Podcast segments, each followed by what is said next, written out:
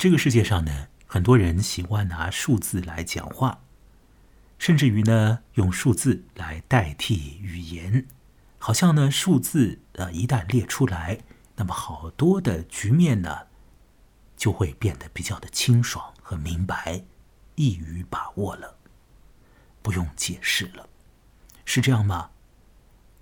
我想不是这样的，甚至于在有的领域啊。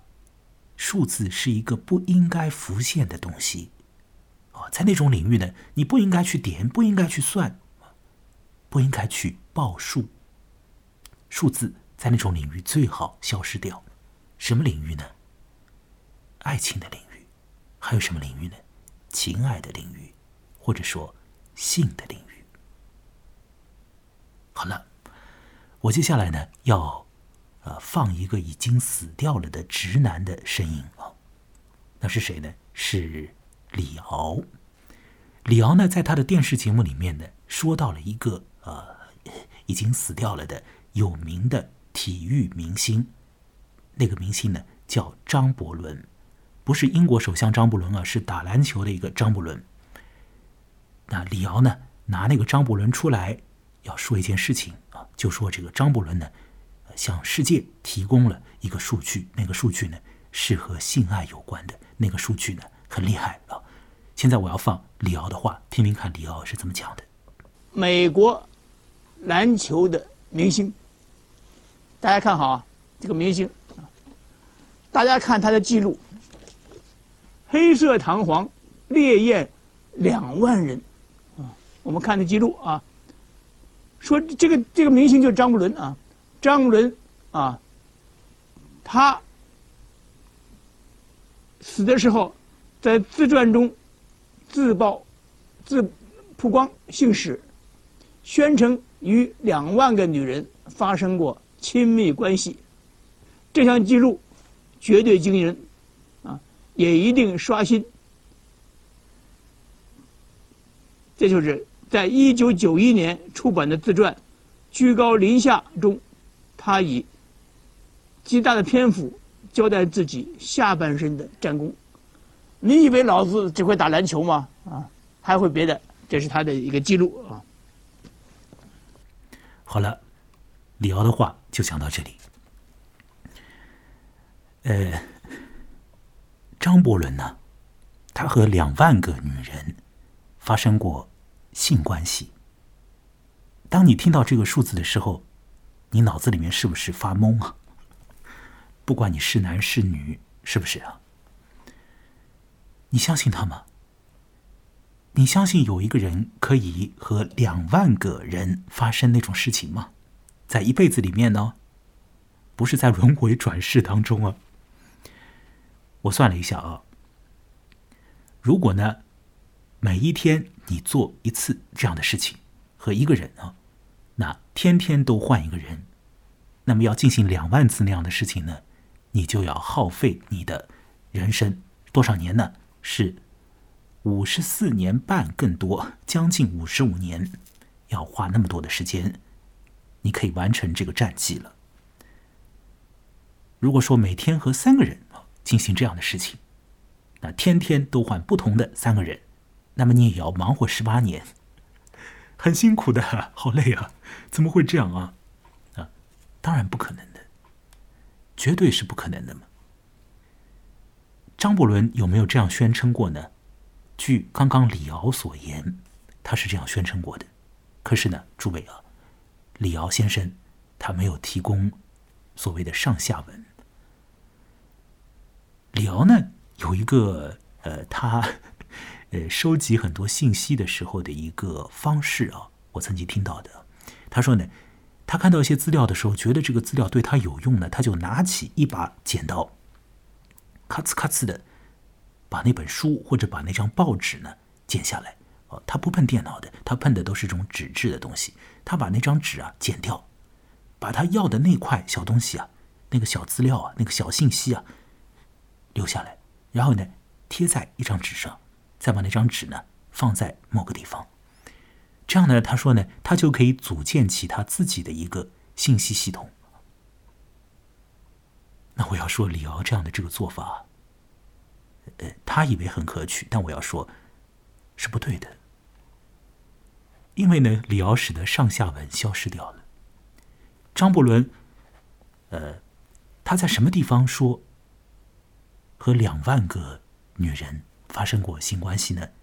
说是在自传里，但这个自传本身又有没有上下文呢？应该也是会有的吧，应该也是会有的。但李敖也就不去注意了，因为他已经用剪刀把很多东西呢都给剪掉了。那事实上呢，只要打开手机，哪怕是在微信当中进行搜索，我们都可以看到一个更加故事化一点的说法，关于这个两万个女人这个数字以及这种宣称啊。前面呢，我在微信上面看到了别人写的一个公号文章里面的一段，我把这一段来念一念啊，叫张伯伦谈论两万个女人。呃，下面有一张张伯伦的照片，后面是坐着这个啦啦队的队员的一圈围着他啊。下面就是一段话，我把它读一读啊。两万个女人恐怕是张伯伦给后人们留下的讨论最多的一个话题了。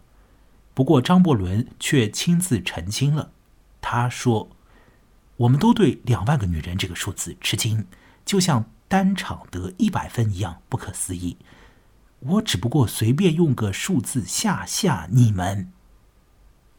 张伯伦这样说。至于为什么要说这样的谎言，张伯伦给出的解释是为了要吓吓拉塞尔。拉塞尔估计是另外一个球员吧。那张伯伦讲啊，两万个是我当时为了吓拉塞尔的，因为我看他的十一个戒指摆在我面前，让我很不高兴。这张伯伦见他的同行十个手指戴十一个戒指就不爽了，于是立即也要让对方不爽一下，就报了一个夸张的数目出来。哎，是这样吗？啊，不是这样，因为这这戒指它不是戴在手上的啊。这里说的这个戒指呢，应该说的是这个 NBA 总冠军，他们会得到一个总冠军戒指，也就是说，那拉塞尔呢，他效力的队伍。嗯，反正前前后后得到过十一次的总冠军，所以在那个人手上就有十一个总冠军戒指。所以呢，张伯伦对这件事情不爽，于是，呃，他没有那么多的戒指，他就乱报很多很多的女人的数字出来，让大家呢一愣一愣的，就是这样。后面，呃，我所查到的这个资料上，后面还讲了，说是呢。不过，张伯伦还是说了一个很惊人的数字。他说：“实际上和他发生过关系的女人，注意哦，也就两千个吧，也就两千个喽。”么，他说的轻描淡写，可是这个数字仍然足够让很多男人用几辈子来追赶了。两千人呢？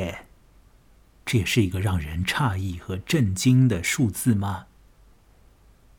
啊不要以他为榜样，我觉得蛮可怕的。在有的领域呢，还是让数字消失掉，就如我在本集一开头所言的那样，数字不要出现，不要去计数，不要去算。有一次，就是这一次，这一次和前一次和后一次之间，不要产生很多的关联，不要把它们拢在一起，否则呢，会吓到别人。也会让自己啊相当的累，相当辛苦啊。皇帝有没有和两千个人发生过这样的关系呢？呃，哪位皇帝这样做到过？好像挺困难的，挺困难啊。那张伯伦体力好，这不谈了。前面呢，在我念的那段我查到的小资料的当中，还出现了一个数字啊，你有没有仔细听到啊？除了两万，除了呃两千，除了十一啊，就那十一个戒指嘛，十一，还有一个数字，我说到了一百，各位听到了没有呢？呃，张伯伦说他在某场球赛上得到了一百分，这是不是他又在随便说一个数字出来吓人呢？啊，虽然我不懂篮球啊，我也不看篮球，但是我知道单人在篮球场上得到一百分，这个已非常了得了。是吧？绝对是一个惊人的数字，因为好像打篮球的话，比分高一点也就一百多分一场嘛。好，现在我要放一个历史的声音给你听啊，来自一九六二年的时候的一个声音，比赛的实况的录像。Look, needs one more hoop. He gets a pass, grabs it, and dunks it through. 100 points for Wilt Chamberlain. The most amazing one-man show in basketball history. 哎，您听到了没有啊？一百分呢？一百分呢？真的就是一百分呢！一个人在一场比赛当中得到了一百分呢，真就是这样。那个得到了一百分的呢，就是张伯伦。一分不少，一分不多，一百分。刚刚张伯伦说啊，他和两千个女人发生过那样的关系。我想这个两千呢是个虚数，是吧？张伯伦他大概没有点清楚哦，也许他点多了，也许他点少了，但那一百分，实打实的 啊，确实就是那样一百分。那张伯伦满意吗？有一个说法，你听听看啊，张伯伦讲的话啊，他讲这话呢。逻辑上也是比较怪的，你听听看啊！我把他的原话都读一下。我并不喜欢那场得一百分的比赛。当时我得了八十分后，我开始投一些莫名其妙的球，结果都进了。得一百分并不能说明什么。我最好的比赛是得五十分，三十八个篮板球，十五次助攻。得分并不意味着一切。伟大的中锋应该是全能的，应该能主宰赛场的胜负。我常觉得自己的得分还不够好。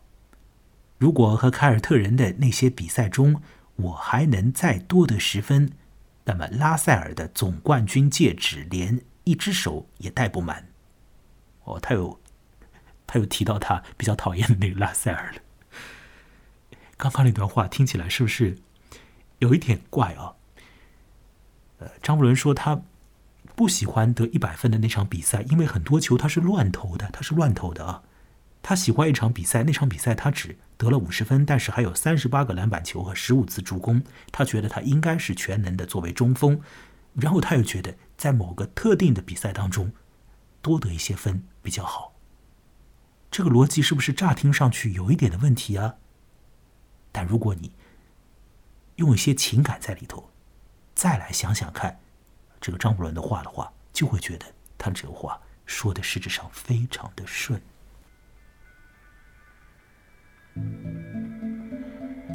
好了，在我刚刚所引用的那段张伯伦的自述当中，实质上这个球员，这个超级厉害的男人，已经把他在赛场上。所尊奉的一些原则，给说了出来，或者说他在赛场上对于好和坏的一种判断讲明了。而他的这种判断呢，请注意哦，和实质上的某一个具体的比赛的这个得分并不相关，并不相关的，和他自己本人的战绩甚至也不相关的。那么这种好坏的判断自哪儿来呢？是吧？他自有一种判断，要相信他。另外，虽然说张伯伦会坚持一些，或者说在他的心里头他会认定一些东西，这种东西和实质上的这个单场比赛的得分并不相关啊。他所认定的那个好和那个一场赛局终了的时候那个数字并不相关。可是他也明白，在一些关键赛场上，在一些关键的决赛上面，你应该无论怎么样，就是多拿一分是一分，是吧？比如啊，对凯尔特人，那多拿到一些分数的话呢，那他比较不喜欢的那家伙手上就少一个戒指，是不是这样的啊？张伯伦刚刚讲的那段话当中啊，你乍听上去觉得他稀里糊涂的，可是呢，你帮他稍微想一想。进入一下他的状态，你会觉得蛮有他的逻辑的，也有他的道理啊。他的逻辑我刚刚已经梳理了，而他的道理的这个核心是私人的，是一个情感性的，是一个没有办法用数字去透析的。你要变成张伯伦，你要去身经百战呢，你才能够理解，你才能够明白，他为什么觉得拿一百分不好，反而某场比赛拿五十分，等等等等，反而更好。而那场他所谓的那五十分的那场比赛是哪一场呢？可能没人知道，没人知道，只有他记得。我觉得有一件事情是蛮危险的，也是蛮伤感的，而且那件事情呢，正在越演越烈。就是呢，这个世界好像在让很多的这个个人心中所认定的那种道理啊，趋同于所有人都认同的道理，让个人心中的逻辑呢，符合于所有人都能一眼就看明白的一目了然的那种逻辑。那么，请问，什么样的道理仿佛是可以让所有人都服气的？什么样的逻辑又似乎不必要做很多种的这个解释说明，用一些公式啊，就可以让大家一目了然了？那什么呢？和数字有关的，和数学有关的这种东西，似乎就很容易让你哑口无言，你就必须服气。哎我们活在一个喜欢用数字来想问题的时代哦，各位是不是这样？比如说我做这个节目啊，我做这样的怪路子的独白，我会看到数字。如果我在微信公众号发出来，那么微信公众号下面就会给我标数字。在这个账号的后台，我还可以看到呃一些相关的数字，那些数字呢？呃，反正呢，一直是在低谷，就是一直很低很低的。这个设计那个软件的人认为非常有意味的，你要去看一看啊。你运营这个号，你要去看一看。可是对我来讲的话，真的要看一看吗？如果我很认真的去看那些数字，研究那些数字的话，某些时候我所要讲的东西一定是会变掉的，一定是会变掉的。但我也得说，那些数字。确实，呃，是有意味的。完全不看他们，我也真的活不下来。所以我这次的录音做完之后，发出节目之后，我仍然要去查看一下那些数字，仍然是要那样做，没有办法，要活下来嘛，要让这个我做的这个节目先活下来，然后我本人才可以活下来，然后我与诸位的这个关系才能够保持，是不是这样的声音才能够持续，对不对呢？各位，你会不会觉得，其实不看数字，不在乎数字，不理睬它，自己心中有一个尺度，不在乎那种公众的尺度，不把你的生活当成是，呃，必须要争个你死我活的这个总决赛，那也是一种权利，那是一种好多好多人。其实没有办法得到的权利，为什么？因为我们很弱呀。我们不是张伯伦的。你比如我，我这个篮球拍不动啊，转不起来啊，在我手上投出去的话必然不中啊，对吧？我达不到这种潇洒到可以不在乎数字的状态。我甚至在很多地方都要在乎把零变成一耶。都要在乎去做这样子的一个突破，我没有这种不在乎数字的权利吗？以前我看到过一个呃小说的题目啊，叫做《一个不看表的人》，是上个世纪的小说吧，应该是啊。那现在这个题目可能可以换成是一个不在乎数字的人，或者一个不看手机的人，一个不计算的人，等等等等的。那样的人是有权的人，是过得呃可以潇洒起来的人。那么张伯伦能够在很多时候不去把自己的注意力和一个具体的呃这个呃变动当中的数字缠结在一起，我觉得他真是在那方面很自由，很潇洒。呃，他在赛场上要比他在那个床上来的潇洒一点吧，因为在后一个地方，各位他要数数啊，就算他报一个虚数，他也要大概的毛估估算一算呢。在那种你要算来算去的领域，不好不好，不要算的领域才好一点，才更潇洒一点，难道不是吗？我呢，对于篮球呢是一个绝对的这个白痴，玩不来也看不懂，而且也不想玩也不想看。可是我怎么就会知道张伯伦，而且要在这次的节目里面就聊聊张伯伦呢？那是因为呢。在呃二一年的年头上，我看到了一个书，这个书当中呢有一小节讲到了张伯伦。呃，而我在看那个书的那几天呢，恰巧有一个呃远方过来的一位朋友，他是很喜欢打篮球的。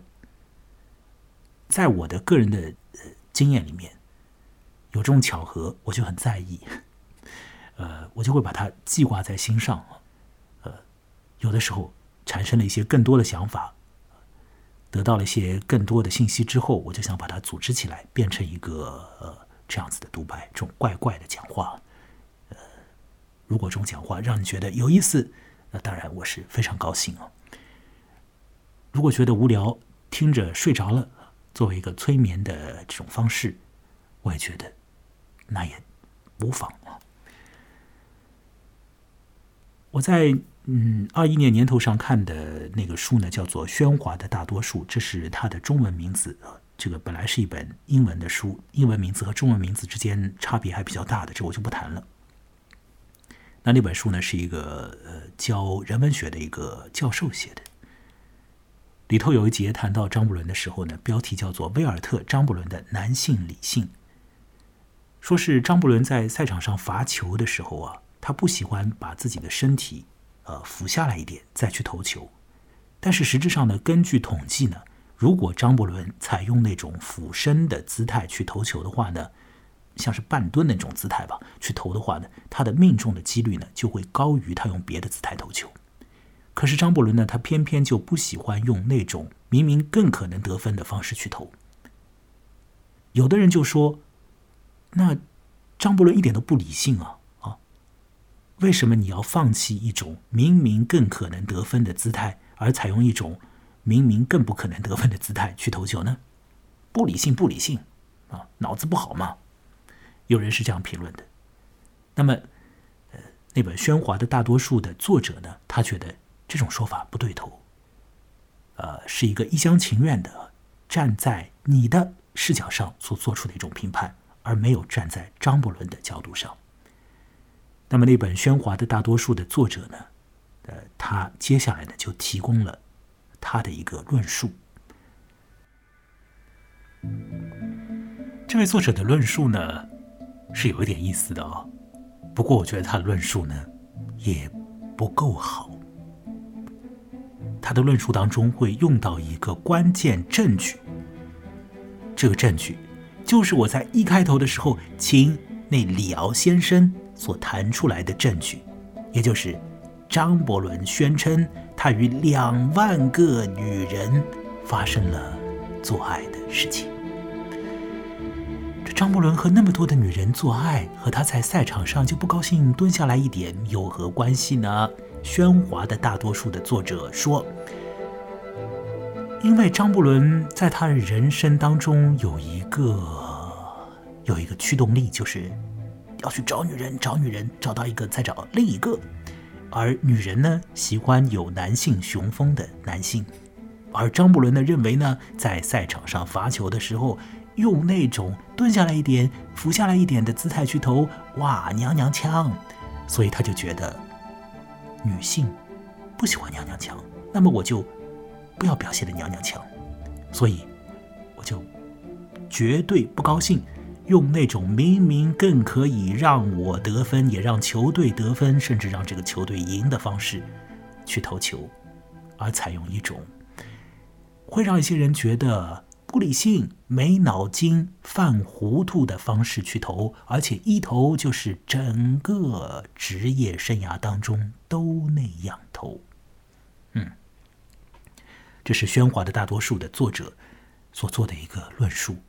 那么这个作者呢还说，就是张伯伦是有权那样做的，因为他已经是一个天才球员了，啊，所以在他投球的时候，他有权选择一个方式，哪怕这个方式可能更不会得分，可是不得分也好，得分也好，他总体上得到的分数已经远远的在平均值之上了，所以某种时候他有自由啊。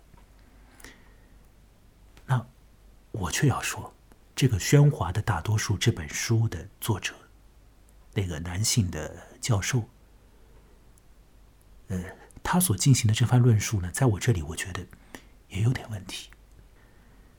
我首先说啊，可能有一些女性欣赏一些男的，或者喜欢一些男的，愿意发生那那种关系，不见得是因为所谓的男性和男性之间所认同的那种。男性气质和男性雄风是吧？举一个例子吧，比如说有人把自己搞得特别大只啊，肌肉特别壮，那实质上那是让同性和他自己欣赏的，可能有些女性都吓走了。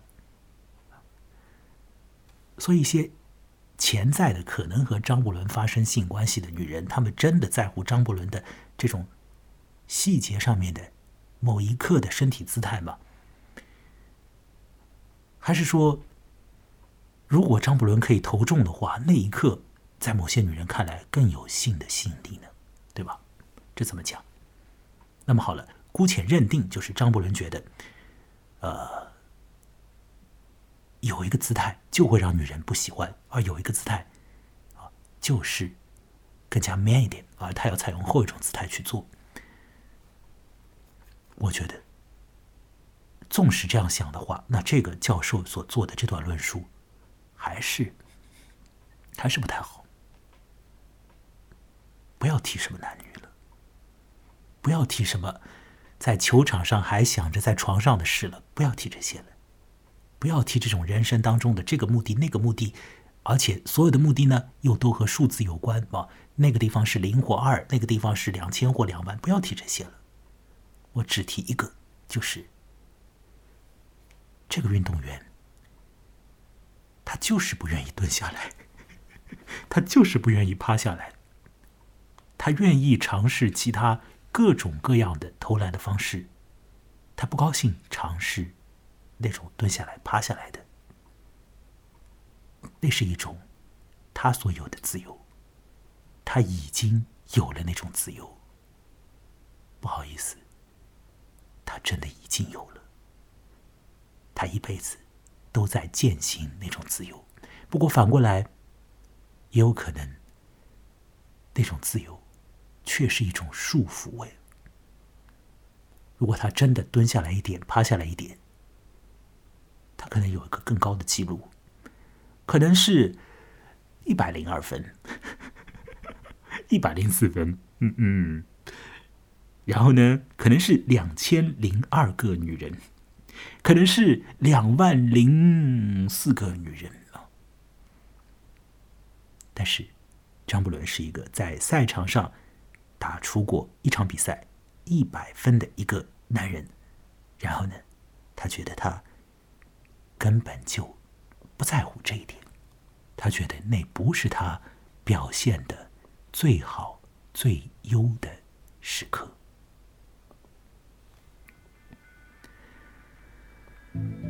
好了，这次的录音就进行到这里了。我已经谈了蛮长的时间，本来想做一个相对简短一点的节目啊，但是呢，我脑子糊涂，所以边做的时候还要边想好多事情，于是就把这个录音这次做的比较细碎。所以当你听到这个音乐啊叮叮咚咚响起来的时候，很有可能就是在放这个音乐之前呢。我卡了一个壳，所以再添一个声音进去呢，我就用这个音乐来垫一垫我，让它帮衬一下我，让这个讲述呢顺当一点。呃，当然有的时候，呃，一些讲述还是蛮顺利的。不过这次，还是把不同的意思一点点的叠置上去，做成了这次的录音。你觉得怎么样呢？啊，是不是？有些意思的，你可以通过数字来告诉我，也可以直接用话来告诉我。添加我的微信公众号，名字就叫木来，我本人也叫木来，羡慕的慕，来去的来，上面就会多添一个数字，也多了一个你，而你可以与我直接说话的。这次就到这里，下次再来做更多怪怪的夜谈，再会。